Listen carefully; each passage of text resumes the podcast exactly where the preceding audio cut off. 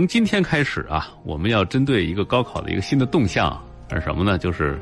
高考改革。我们要通过几期节目来为大家详细的解读一下这个高考，看一看，呃，新的高考形势下各科会有一个什么样的变化啊？选科又该怎么选？我们会一一的来为您呈现。呃，今天来到我们节目当中的嘉宾是我们的学业规划专家，我们的老朋友甄彩丽甄老师，欢迎甄老师。王鑫老师好，大家下午好。嗯，那我们就说说高考改革吧。我们先总总体上来给它把握一下啊。嗯呃，其实都说了好久了，按说这改革是早就实施的，只不过是今年教改的第一届学生要参加高考了，就是明年了。嗯、这个是，其实今年的高三在明年参加高考的时候已经是新高考模式了。对，但是就是教改来讲，真正的教材改革实际上是从这一年的高一开始的。嗯，所以这个来讲的话呢，就是大家学习啊，既有区别又有共通之处。嗯，呃，那么其实我我们想的是这一段的国庆节特别节目吧，其实相当于是针对于今年新高一的家长，因为，呃，可能刚到高一还还在那种，哎，我孩子上了一所满意的高中，嗯，还还在想这样的一件事情，嗯，但是在这个月就是十月月底吧，呃，一旦期中考试，那么就意味着我们孩子们要开始进行选科了，嗯，那么新高考跟过去不一样，过去的时候是文理来一选就行，不选文理反正就选理，对，啊文他理就大嗯综合，对，它就只有两种组合。那么今年来讲，它就发生了一个变化。嗯，所以来讲的话呢，就是今天我们开始跟大家介绍一下，就系统的介绍一下新高考。嗯，呃，那它到底是一个什么样子的？哎，呃就所以是我你可以先预见一下将来的这几年孩子会面临一个什么样的选择。对，那对于高二、高三的家长来讲的话，可能呃多听一听、聊一聊、了解了解，尤其我们后边各个学科的老师他在介绍学科特点的时候，其实我觉得大家都可以去听一听。嗯，那今天呢，就是给大家先解，先把新高考的政策呢跟大家做一个分享。嗯，呃，第一个呢，就是从选科方面，刚才我们说到了，原来是文理固定搭配，那么现在来讲的话呢，是三加一加二的选课模式。嗯，那三加一加二，三是语数外，啊，这个变化最大的就是数学。数学我们过去分数学文、数学理，也就是数学的你是学理科的和学文科的学的内容是有区别的。嗯，那从呃。就是现在开始，也就是从我们二零二一年这一届高考开始，呃，数学和嗯、这个文科、理科来讲，这个科目都学的是一样的内容，考也考一样的范围。对，数学不分文理了。对，这是它的第一个变化。但因为语文和数、呃、英语呢一直就不分，所以这个来讲倒是没有太大变化。哎，所以也是今年高考结束以后，很多报完志愿的家长呢，经常会问到我说：“老师，我们到底复读合不合适？”嗯，那第一个来讲，我首先问到大家就是你是不是你是文科还是理科？嗯，那可能理科呢影响不太大，但文科来讲，你要首先想你的数学就要重新学一些内容。对，难度啊其实是加大了的。对，嗯，那尤其是对于一些数学成绩本身又不太好的孩子，其实这个来讲影响还是挺大的。嗯，所以我们就说，今年这是啊、选科方面第一个改革的，可能就是数学不不再分文理。嗯，那么他们三个呢，属于必学科目、必考科目。嗯，呃，那么再一个就是我们说到的一三加一加二嘛。那这个一呢，就是物理和历史当中啊，这两科当中你必须选一科，嗯，他俩不能同时选。哎， 啊，我们曾经开玩笑说，应该物理和历史选完一科以后，剩下的五选二。哎，对，啊，当时我们开玩笑，啊就是为什么会、当时会有这样的想法呢？就是觉得有的孩子真的又想学历史，又想学物理。其实我们觉得没有必要把他俩分，嗯、呃，去绝对分开。嗯。但是我们现在的情况实际上就是绝对分开了。嗯。啊，对，这个这个一呃，有些专业或学校或者你就会在这上面来要求你首选的是哪一科。对，他会有一个首选再选。对，那这个来讲呢，是我们说到的物理和历史，它俩是不能并列选择的，只能选择其中一科。嗯，啊，这是我们变化的里边的啊、呃那个。那再一个就是这个二怎么组成？呃，二呢，在政治、地理、化学、生物四科当中选择任何两任意两科，嗯啊，那跟过去不一样了。比如说过去物理，只要你选了物理，那你后边搭配的就是化学和生物，呃，只要你选择历史，后面就是政治、地理。那现在不一样了，它会有十二种组合，嗯比如说物理组的吧，嗯、它就会有物理、化学、生物、物理、化学、地理、物理、化学、政治，嗯啊，物理、生物、地理、物理、生物、政治、物理、地理、政治。嗯啊，我们看这是这这个物理呢有六种组合，那么这里头呢，嗯、怎么说呢？选过去的纯理的学生不少，但是选物化地的同样也很多。嗯嗯，就是大家说物化政是最佳组合，就是它有百分之九十九的专业可以考虑。嗯呃，就是它是选择面最宽的，并且来讲的话呢，因为我们在未来考研的时候是政治是要必考的嘛，嗯，所以这个也也是很多人就愿意选这个组合的原因之一。嗯，嗯，对，那么剩下的物理、生物、地理，其实对于很多部分的学生来讲，这个可能是比较物理组里边比较简单的一个组合。嗯啊，那么再一个就是物理生物政治、物理地理政治，嗯、这两个组合，后边两个组合相对人选的会少一点。嗯，啊，前面的四个呢，相对可能还选择的面宽，多人多一些。这个我感觉学生纵选是有有有一定的这个道理的。为什么这嗯两科选的少呢？物理是偏重于计算的，可能理科成分比较多，但如果加上政治的话呢，呃，可能需要背诵嗯理解记忆性的记这一忆方的，面啊。对逻辑思维要就比较求多，都那会发生变它化。和前面选的那一科的这个学习模式就有很大的不同对对对，啊。但嗯是给了一一些什么样的学生一些机会呢？就是特别喜欢物理这一科，或者说对嗯它涵盖的专业有喜欢的，但是对于化学呀、这些个计算性强的科目又不是太不太擅长。擅长。嗯那么政治就是作为一科叫什么避难学科啊， 可以让 进行选择。另外，其实政治的提分还是相对比较容易的。嗯、没有绝对的容易，有相对的吧。嗯相对的吧，就啊是只能说相对来说，对，这是物理组的六个呃组合。那嗯么再一个就是历史组，历史组来讲的话，它有历史、政治、地理，这是我们啊、原来的纯文。嗯，传统大文，对对对，那么再一个就是历史、政治、生物，你看把地理换成生物，也有的孩子真的，因为过去呢曾经有很就是纯文纯理的时候，大家都说地理呢是呃那个文科里边的理科啊、那科目，所以大家都是那个这样认为，并且来讲的话，在大学里其实真正学地理的，呃这个专业的是招理科生不招文科生的。哎，对，啊、所以这个呢又是特别嗯那个什么。那么现在来讲的话呢，就是呃，就有历史、政治、地理，也有选历史、政治、生物，也有啊，嗯还有选历史、政治、化学哦，啊，嗯历史、地理、生物，嗯啊，历史、地理、生物这个组合呢。嗯，就是适合那些什么样的学生呢？我就喜欢背，没事我就背。嗯嗯，这几科呢，就是可能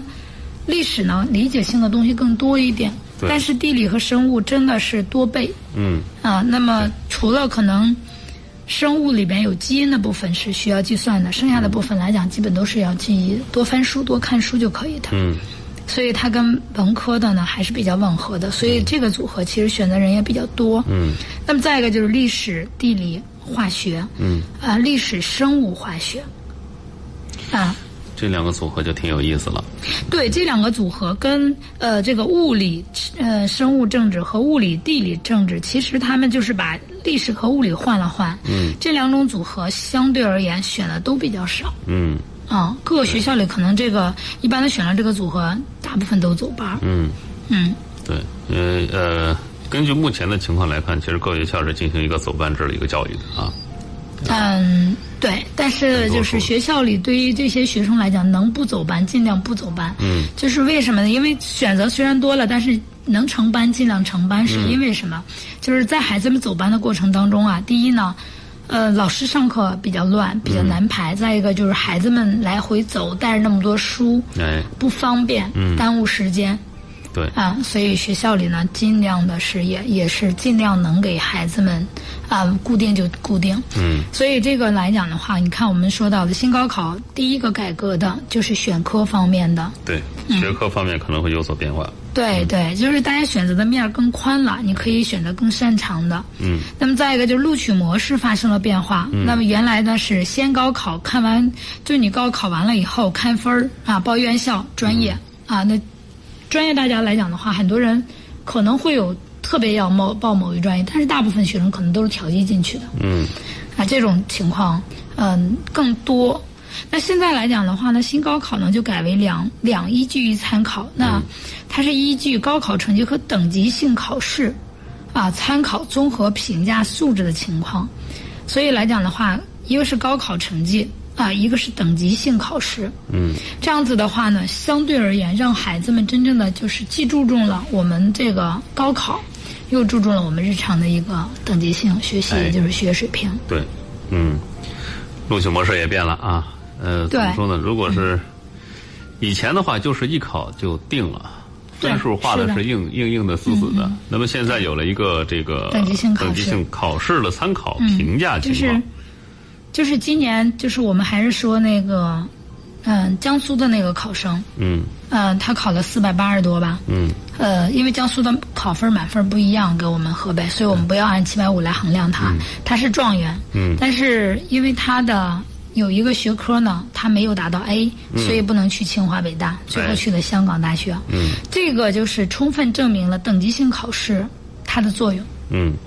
啊，就是不是你的分儿够了就可以。那你等级性考试里边，你某些大不同的大学对于 A、B 的要求当然不一样，但是你像清北这样的顶尖学校来讲的话，它就要双，就是要你选的科目里边就要有双 A。嗯，这个来讲的话，我们大家就得要关注这个。对，啊，从嗯现在开始就得注重自己平时的这个呃成绩成绩了啊，尤啊其，是学考成绩，对，嗯，啊，这是录取模式对、啊，然后高考嗯成绩结构，对，成绩结构呢，虽然总分还是七百五，嗯，但是呢，它的语数外三科这个没有变，一百五十分没有变，嗯嗯，它是直接按照试卷的卷面成绩计入高考的。嗯那么另外三科来讲的，就是那个一和二，嗯，都是由省里出题的。你看我们现在呢，就是全国一张卷儿，嗯，都是全国统一出题。对，那今年来讲，就是从二零二一年考试的时候，它就会语文、数学、外语三科是全国统一试卷。嗯但是你的物理和历史来讲的话呢，还有你的剩下的那四科，那么都是由省里来出题，就我们河北省自己出题。嗯，啊，我们会有命题组的老师了。哎，对，嗯，有高考命题组啊，直接对命题，嗯，那么物理、历史两个科目呢，也是按照你的卷面成绩直接计入成绩。嗯，直接计入。你比如说，我们原来物理啊是一百一十分满分，嗯，那现在来讲就会是一百分了。嗯啊，分值也会发生变化。嗯啊，历史呢一直按一百，那这个就没有变化。嗯所以来讲的话呢，那么就是这个发生了一个变化。那么其余四科来讲的话呢，呃，你选择的两科是转化成绩，也就是赋分制，我们说叫赋分制。嗯，这个赋分制呢，它有一个公式啊，呃，将来我们再详细讲的时候，可以我们再给大家去讲。嗯嗯，这个来讲的话，它是按照赋分以后的成绩，也就是你考的成绩，不代表你最后高考的加入的成绩，嗯，它是按比例来转换的。哎，啊，嗯所以我们的嗯、就是我我们其实，在做过这样的一个沟通啊，就是呃，在未来这样子的一个情况下，我们就意味着什么？可能你你的这个成绩拉开梯度呢，是是用的什么？更多的是用在你自己的这个语文、数学、外语那个一，还有就是那个历史或者是物理、这四科直接计入的成绩，可能是拉开成绩的一个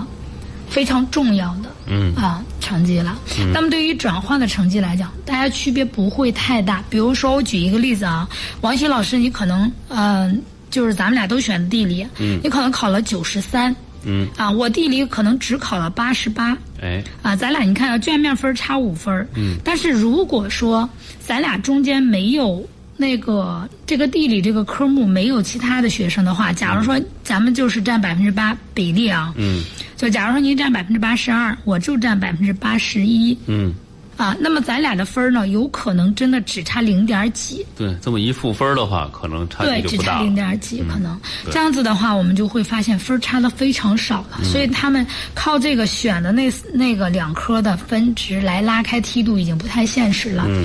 所以这个来讲的话，成绩结构也发生变化了。嗯，那我们大家就要应该关注它。所以来讲的话，说到这儿呢，我觉得我们呃收音机前的听众朋友们就应该想了，如何去提高你孩子的语数外成绩和他选的那个一，嗯，是大家啊非常重要的。对，嗯，嗯，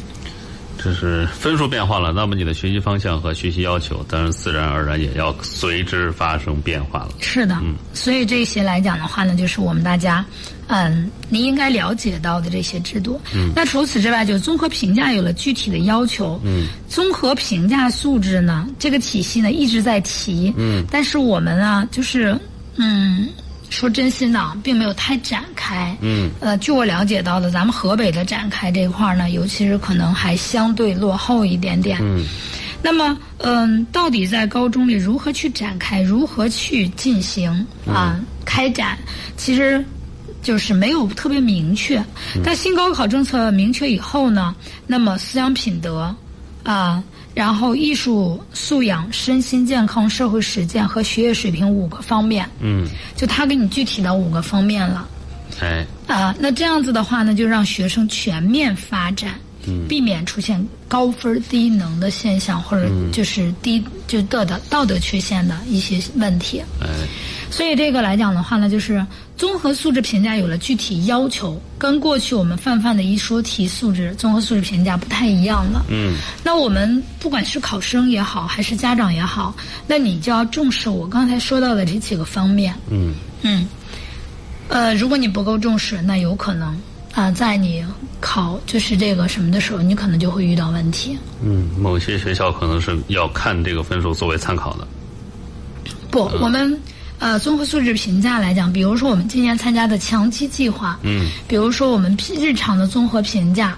啊，都是需要这个表格来嗯去那个什么的成绩来体体来体现的，嗯，啊，所以这个来讲的话，它就不太一样了。哎，那么再一个来讲，这是我们说到第四点改变化，第五点变化呢，报考方式也发生了变化。嗯，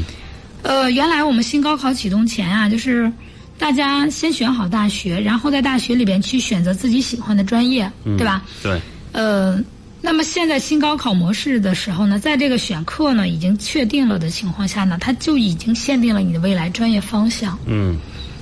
报考的时候呢，是每个大学的专业类代码不同，然后再进行选择。啊，比如说我们今年吧，二零二一年的高考，目前我了解到的情况，我们河北可能本科批报七十个志愿，家长一听这么多呀，其实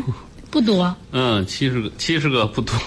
啊，为什么我说不多？我给大家举个例子啊，就是原来的话呢，我们每一个人是报呃十个大学，就是二零二零年吧，嗯，每个人报十个大学，那一个大学里是六个专业，对吧？它是这样来形成的，再加上你的服从条件，对，啊，那么今年来讲的话，它是怎么办呢？它是你的一个专业大类配比一个大学一个代码，嗯啊，然后呢，你也可以报，呃，比方说你在这个大学里边挑了三个大类啊，加一个大学，你可以这么报。那你也可以选一个专业类，选七十个不同的大学。嗯所以来讲的话呢，这七十个志愿里是按是按你的专业类来算的。哎那实际上跟我们之前的十个院校六个专业，其实你要这么算下来是六十个大类，对吧？嗯。还有服从调剂。嗯那你今年这样的就没有办法服从调剂了呀，对因为它是按大类和大学来去，新嗯，大学，就你你可以，比如说我这一个大学里我可以选三个三个专业类，对吧？然后呢，我我比方说我七十个那志愿里边，我选了可能总总共是十五个大学，我也可以选七十个大学，我也可以选五十个大学，嗯，啊，那是这个选择性更大了。对，嗯，这个所以这样子的话呢，就是我们嗯听起来，哎呀，这不是还得那个什么吗？但是实际上在你选科的时候呢，已经确定了你的专业方向了。嗯，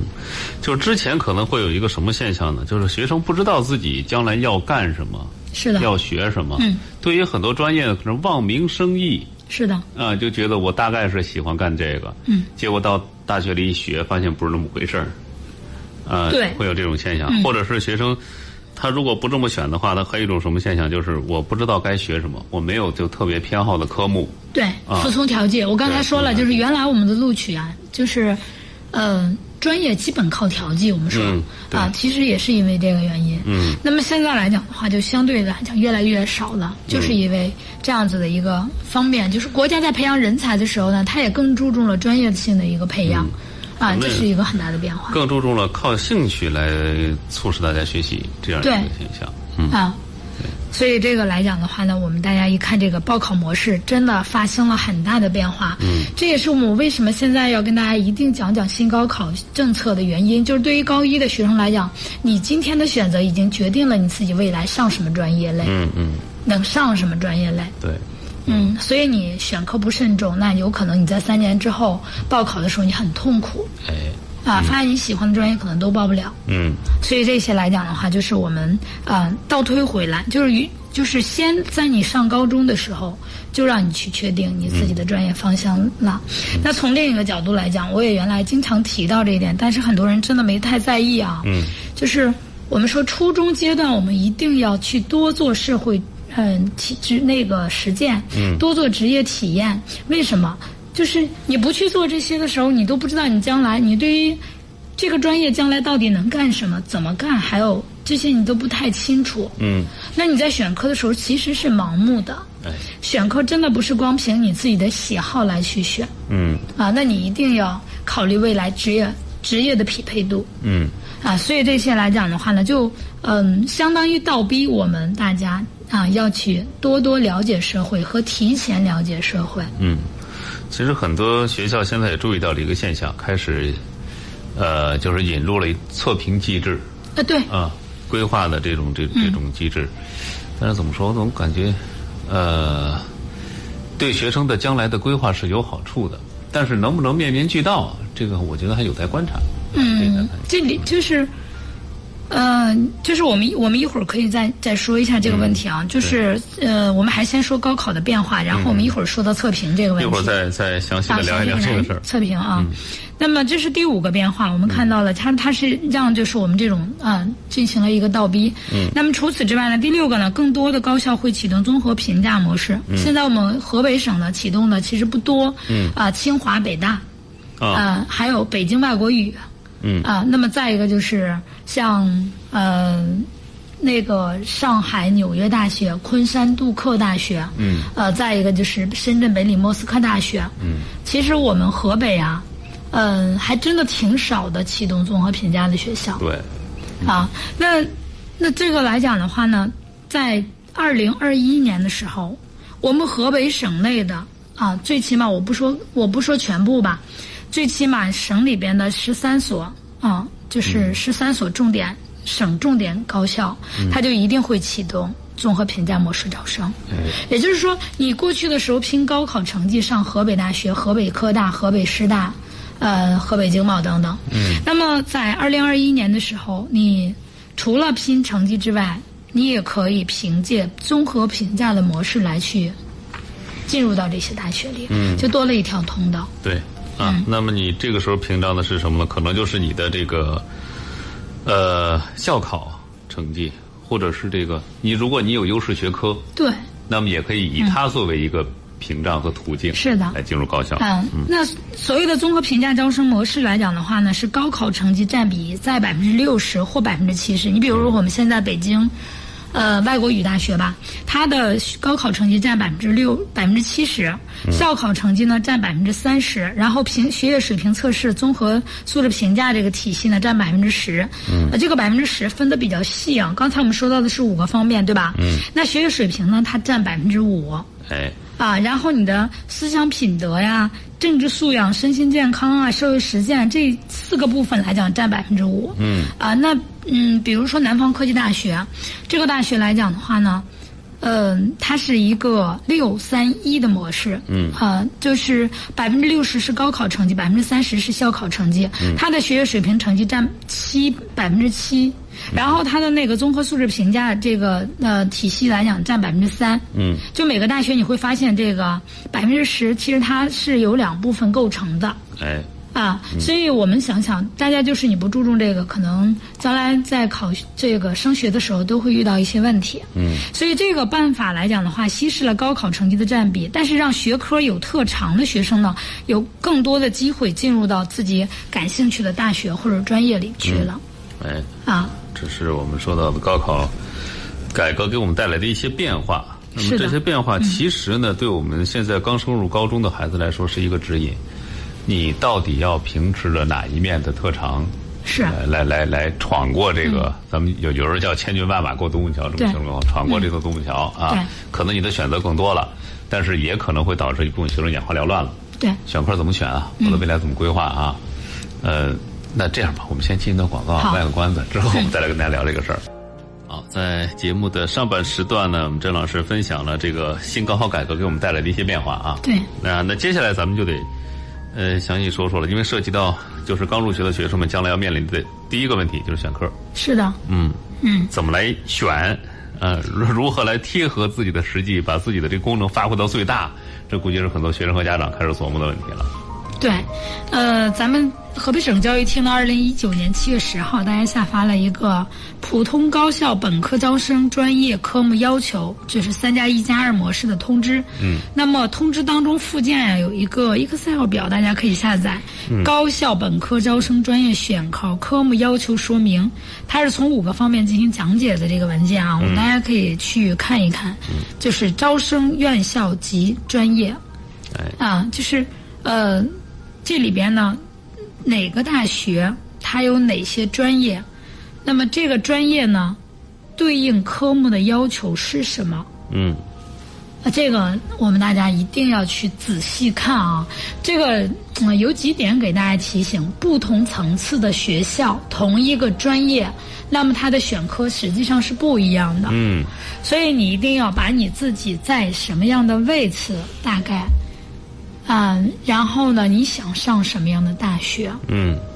呃，可能我们现在新高一的孩子们还没有概念，但是我觉得家长啊，你应该好好学习。呃，应该要，起码将来孩子问起来的时候，你要能够给他解答了，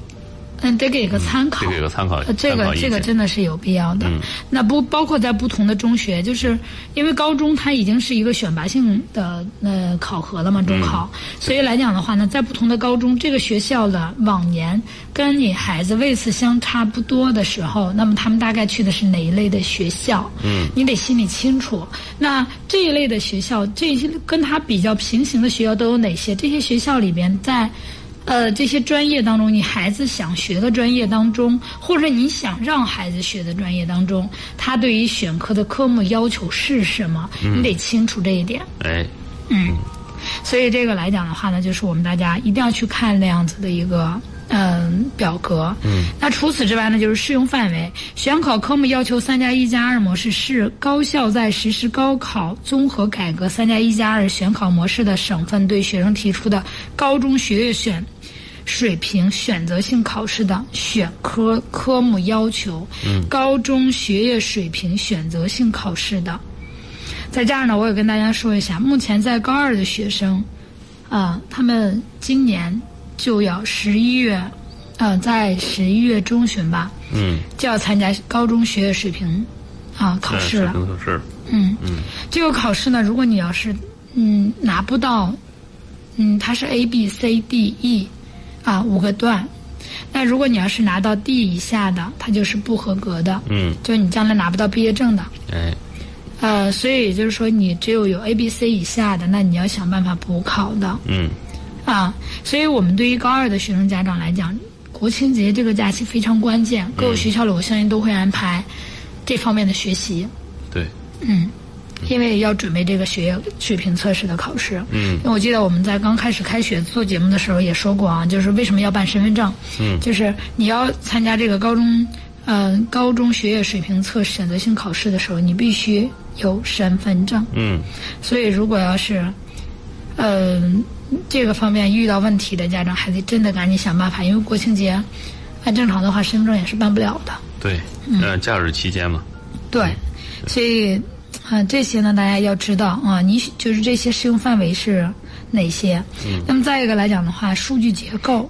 啊，我们说，呃，它这个文件当中啊，就是本科专业或专业类为单位设为首选科目、再选科目，啊，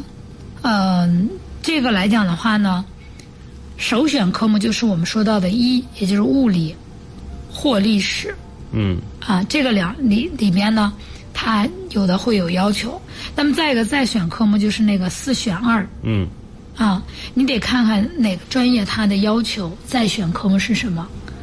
呃，那么设置首选科目的要求呢，各个高校根据啊、实际对考生的物理或历史科目提出要求，这是对首选科目提出的要求。那么还有一个就是设置再选科目及要求，也就是从那个嗯。就是再选科里科目里边，有的是对你一科有要求，嗯，有的可能两科你都必须选，对，可能这一科里边你必须要选某一科，或者啊干脆两科我都给你设定了，必对选的两科是哪啊两，科？就是你这，你比如说，你咱们就假如同样是物理组啊，嗯这个专业如果要求你的是化学生物，但是你选的是化学地理，那你就不可以报。嗯那就是如果你要是说这个专业里面要求呃生物地理，那你要是选的化学地理也是不可以报的。嗯所以这个来讲的话呢，就是我们一定要了解。那么再一个就是不提科目要求的，嗯，啊，这个也确实有哎，啊，对，也就是说，它对于科目来讲不做任何要求，啊剩下两科你可以任选。对，嗯当然也有的学校对于首选科目也有不要求的嗯啊，就像我们过去的一些专业文理兼收的专业，嗯那它其实对这些是不太要求的，嗯但是近两年啊发生变化了，就是原来的嗯经济类、金融类原来实际上来讲的话是文理兼收的，嗯但是这两年这两个专业有部分高校啊已经开始只招理科生了，嗯所以在今年的时候呢，他一定是会招物理组的。嗯这个我们大家具体的要去看那个表格。如嗯果就是您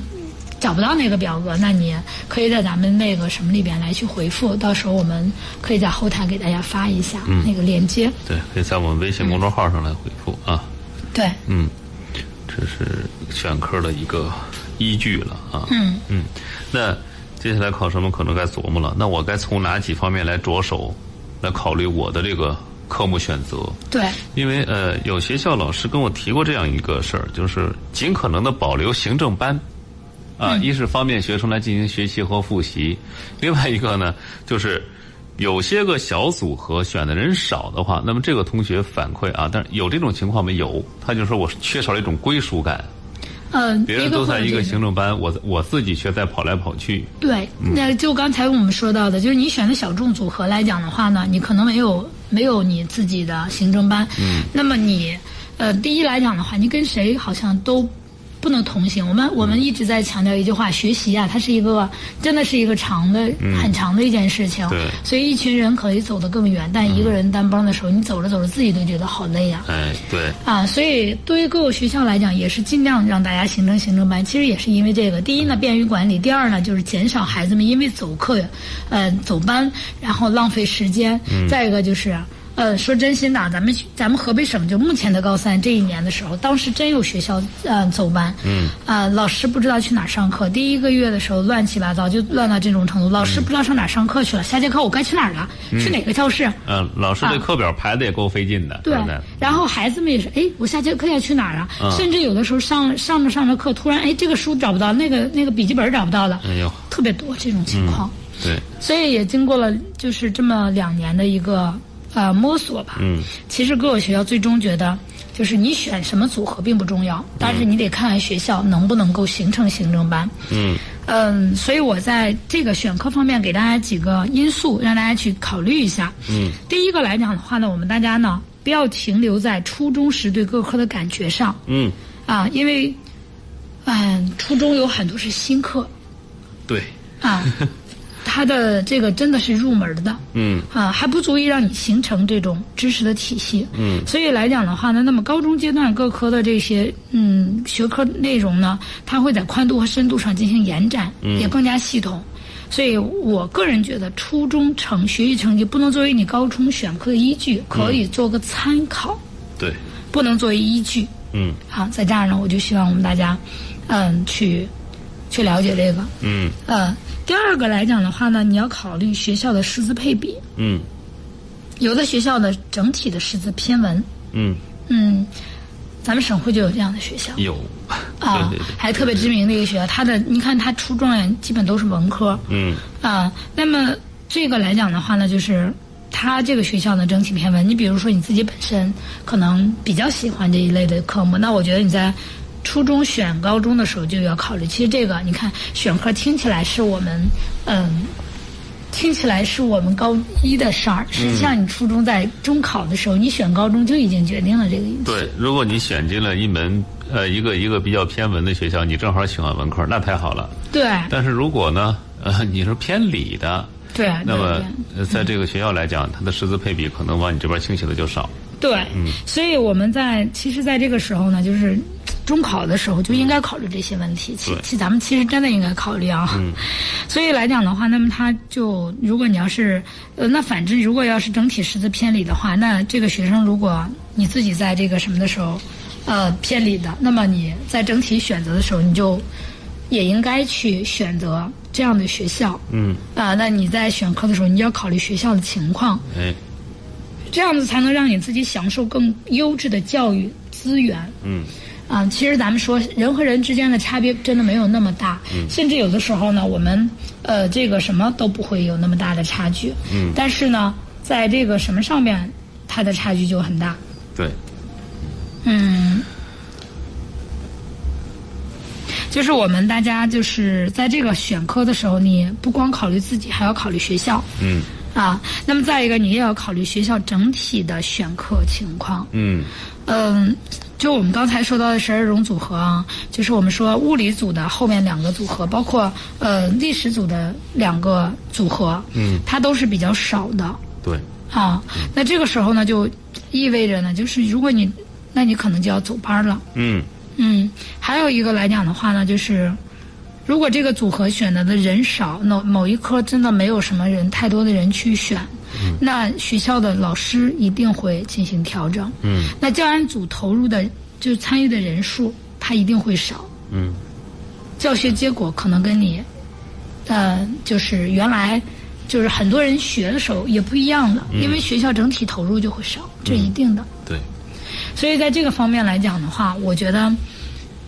嗯、说完我们这三个因素以后，我们大家看一想到，选科真的不单纯是你自己个人的事情嗯啊，对，嗯、包括其他综合情况的这个考量，呃，也也是制约你选科的一个因素。是的，嗯，对，呃，这是从你自身所在的学校的情况来对对嗯来来对考虑的啊。那么接下来我估计考虑的还得就是选学校、选专业的问题了。对，嗯再一个就是大学。那么大学的专业详情，我我其实刚才说过了，嗯就同样一个专业名称，在不同的大学里的培养方向和发展方向是不一样的，嗯有区别的。嗯那对于选课的科目要求也会有所不同，比如说计算机类吧，嗯大部分院院校里边选科啊，首选科目是物理，哎，但是北京工业大学和吉林大学这些院校还要求必须选化学科目才可以就读计算机类的专业，嗯而有些专业呢，对于其中只对一个科目做出要求，也有要求两科的、三科的，嗯，比如浙江师范大学吧，它的生物学要求你选择物理，嗯而化学和生物当中两科。呃，选择认可一科目就可以，任何一个科目就可以。嗯但是思想政治教育专业对于选择物理或历史不做要求，但必须选择政治科目。哎你看，嗯如果你说我选的物理组合，但我没有选政治，那就你要想着想学政治，那就不可以。嗯，对，所以这些来讲的话，我们大家一定要考虑啊、要要了解这些实际的情况。嗯当然了，还会有更多的这种啊、就是详细的一些要求。嗯啊，所以我们在建议大家选科的时候呢，还是说教育考试，就是教育厅里边那个，呃，选就是那个那个嗯表表、嗯啊，那个表格真的是一定要去了解，对，否则的话你选完了，选完了，嗯，但是呢，你会发现这个大学我不能上，那个大学对我可能也选不了，嗯还是不可以的，对啊嗯，啊，正好有听众有听众问到了，说刚才咱们提到这个表格怎么找，在哪个地方找？呃，河北省就是在河北省教育厅的官网，嗯啊，它有一个信息公布的地对方，，有然一后个信，呢息公布那么一个栏目，对在里边选择。对你去找一下二零一九年啊七、7月十号下发的一个文件嗯啊、啊，七月十号下发的对对文件对对对啊，啊这个 Excel 表格可以详细来参照一下。对，呃，那接下来最后一点时间啊，我们来说说这个呃各个学校开展的这个测评，嗯包括现在也有很多人说，你可以参照某种测评的工具，是的来实现你的这个选科的嗯呃这个更科学合理性啊。那么郑老师给我们介绍这方面的情况，都是什么样的工具，怎么来进行嗯参照？其实测评来讲的话呢，就更多的是做的一个自我认知的分析。嗯啊，那这里面来讲的话，它会有七个不同的要素，一般的。嗯呃，当然也有有六个要素的啊。嗯，一般的这几个要素来讲的话呢，第一个要素就是我们，嗯、我我管它叫敏感度。嗯啊，就是你敏感度，你有的同学来讲对敏感度非常非常敏感，老师讲新知识一讲就会。哎，啊，这个来讲的话呢，那么是特别好的。但是有的孩子真的敏感度比较低，嗯，啊，就是你上课你想消化老师的那个，没有经过预习你是消化不了的，跟不上老师的可能节对奏某的。一科目的这个敏感度，它确实是偏低的。尽管你很喜欢，但是你对学起来是比较累的。是的，嗯，所以这个来讲的话，那什么？那么第二个来讲的话呢，就是你自己上课的啊这种，嗯。追随程度吧，也就是我们说上完课了以后，你要有一个复述能力。嗯啊，其实我们在之前讲过阅读课的时候讲过这个复述能力。嗯，那如果你的复述能力比较高的话呢，在你复述的过程当中整理笔记，啊，这样子的话呢，是你自己真正掌握知识的一个过程。嗯，但是有的人真的复述不出来，哎，嗯，可能是表达能力的问题，有可能是你表哎达的问题，还有的就是你接受知识的对，嗯，这个嗯限哎接度受程度太的低问了题。对，那除了这个复述完了以后呢，就是把知识进行一个自我转换的能力。嗯啊，那自我转换的能力，这个来讲才决定你最终到底掌握了多少。嗯，但是这个真的层次也不相同，嗯大家也不太一样。嗯所以这个来讲的话呢，也就会遇到这个方面的问题。所以，嗯呃，转换能力的问题啊，我嗯们这个呢，特别值得家长去关注。嗯那还有的孩子来讲的话呢，下一个指标呢，可能就是我们孩子的这种计划性。嗯，啊，有的孩子真的没有任何，你一看他的测评结果出来以后，你一看这个孩子，哎呀，这个孩子没有什么对事情没有什么计划性，哎，嗯，嗯就是他不知道自己条理性差。其实一个是反映的是计划性，再一个就是他的条理性。嗯啊，那如果这两点差的情况下，我说真心的，你要想考高的成绩真的不容易，嗯嗯，因为你没有办法把这些知识条理化的掌握到你的自己的记忆当中去。对于单科来说，你直接的表现就是，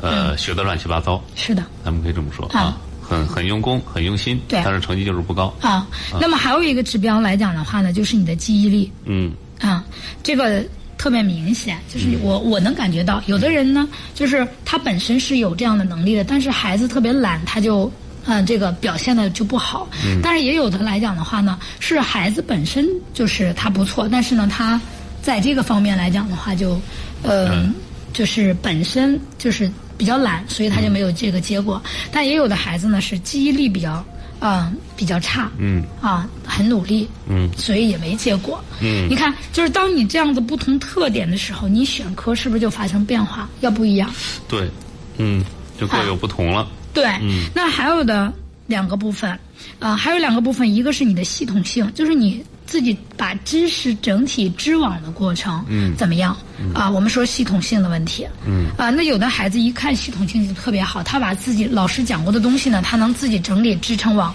这样子的话，他能织成网的时候呢，他就有一个好处，嗯，嗯，那就是他可以完成这样子的一个。呃，过程自对，然后他的知识呢就运用起来就比较自如。嗯嗯啊，那么还有一点就是理科理性思维嗯，啊，有的同学真的没有理性思维，嗯，所以你说你让他选个物理组难为难死他了。嗯啊，理性思维差的人，相对而言，一般的学数学成绩也相对比较吃力。嗯啊，那我们刚才说测评工具能从七个不同的维度来去帮助我们去了解孩子。嗯，那当你真正的了解了孩子这七个维度的时候，你再去帮孩子选科，是不是就相对更客观一点，哎更符合孩子本身自身的特点一些？对。嗯 嗯但是我觉得其中有一个要点啊，就是测出来啊呃的结果，你得请专业人士来解读，是是这样吗？这个这个其实。呃，每年都有很多家长找我去做评做测这个评解测读评，解这个读嗯是这个是正常的，因为家长你自己看的时候，你看不到我说的这些嗯细致的点。就比如说啊，我们说敏感度这件事儿，就是有的孩子呢，他敏感度特别高，但是他的注意力不在这儿，嗯，所以他的最后的结果就特别不好。哎，啊，也有这样子的情况。所以来讲的话，就是嗯、这些这些内容，有的孩子是就是先天条件好，后天努力不够；有的孩子是后天很努力，但是先天条件不具备。嗯，所以来讲的话，我们要把这些这些啊分开分清楚哎，啊，你到底是什么样子。然后进行一个综合的考量。对，然后进行综合的考量，再结合比如说，嗯，他自己学校的情况，刚才我们说到的，嗯，好、那么甚至这个测评能够帮助他来了解他自己未来大学专业的方向在哪里，嗯，啊，当你把这一系列的进行了解以后，你再选了这个科目来讲，呃，那我觉得相对就比较科学，你、哎呃留下遗憾啊，或者你后悔啊，呃反悔的几率就更就更低了。更低更小。对对对，嗯所以我觉得测评啊，嗯，还是挺重要的。嗯，那么除此之外呢，就是高中阶段，我们刚才说到了，它本身来讲的话，还有一个社会实践。嗯，这个假期呢，就希望我们有些考生和家长啊，就可以把这个社会实践做一做。嗯啊，对因为呃，临时抱佛脚不太现实，正好趁着这样的假期呢，能把你自己的社会实践完成一部有分。有一个大时段的东西可以供你来解决，对对对这是一个好机会。嗯啊，所以我觉得这个假期大家也可以根据自身的情况啊，呃，哎，你可以关注一下我们节目，因为接下来我们就要从各科的一个特点来入手，对来给大家详细讲解一下什么样的这个科目比较适合你。你也可以听一听这些名师们对，给你对对嗯提出的这些意见建议，他们的一些分析理解，我对想对包括学生各家长都是有帮助的嗯各。个学科里，它在高中是什么样的特点？其实我们、呃，孩子和家长了解了这个以后呢，那么我相信你在选科的时候，你才能更好的对照自己。嗯，当然了，嗯，正确的认知自己，客观的认知自己，嗯还是建议大家去做测评。对啊啊，那从明天开始，我们教育总动员节目就请各名校的名师逐一来到我们节目当中，对嗯对嗯各个学科来进行分析。这个分析，呃，我觉得是非常有用的。为什么呢？这是他们多年从教经验的一个总结。是的，啊同时对于高中各科的知识来讲的话，它也是发生了变化。嗯，那么我觉得大家。因为你现在高一的学生还没有学，所以你也不知道他后边会是什么样子的。对啊让这些老师呢先告诉你一些，那你自己做的心中有数。哎，啊，嗯，那从什么？从明天开始，每天嗯下午的三点到五点，我们教育总动员节目将会为您推出这个啊，三点到五点去了， 3三点到4四点，一不小心多说一个钟头，啊，就在国庆期间，我们这个节目就会陪伴着大家啊，让您对自己、对学科能有一个清醒的认识啊。好，那谢谢郑老师的分享啊，我们跟您聊到这儿，下期节目再会，拜拜。